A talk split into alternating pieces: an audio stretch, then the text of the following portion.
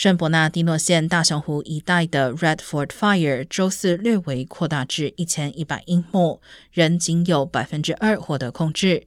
不过，有关单位已经将强制撤离命令降级为撤离警告。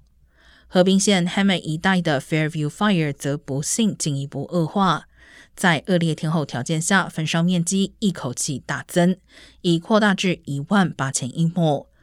而正在逼近的凯伊飓风，虽然有可能带来降雨缓解火势，但也可能导致强风，使得火势进一步扩大。